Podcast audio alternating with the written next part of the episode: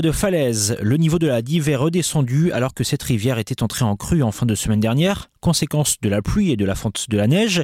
J'ai fait le tour hier après-midi de Beaumé, commune de 160 habitants en compagnie de Madame le maire Françoise Lorion. Plus de routes inondées, un peu d'eau quand même dans les champs mais rien de bien méchant. La vie a donc repris son cours normal après deux jours agités, jeudi et vendredi dernier. Très agité même, oui oui oui, à courir à droite à gauche, euh, forcément là, pour essayer de mettre des panneaux, pour éviter aux voitures de passer, tout parce que c'était dangereux. Parce qu'il y avait beaucoup de routes inondées Ah, il y en avait euh, bien trois. Il y a quelques jours, le niveau de la Dive a dépassé les 2 mètres de hauteur, une crue plus importante encore qu'en 1999, ce qui a surpris Marine et sa femme ainsi que leurs quatre enfants installés depuis un an et demi dans une maison de Beaumé. Heureusement, si on peut dire, l'eau ne s'est invitée que dans la cave et le garage. On a vu l'eau monter assez rapidement déjà euh, la veille au soir et puis euh, bah après ça a été très vite dans la journée quoi. Et c'était la panique hein?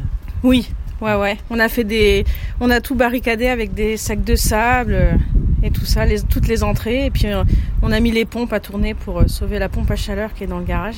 Donc ouais, ça a été suffisant. On a eu de la chance. Il n'y a pas eu de dégâts, non? Non.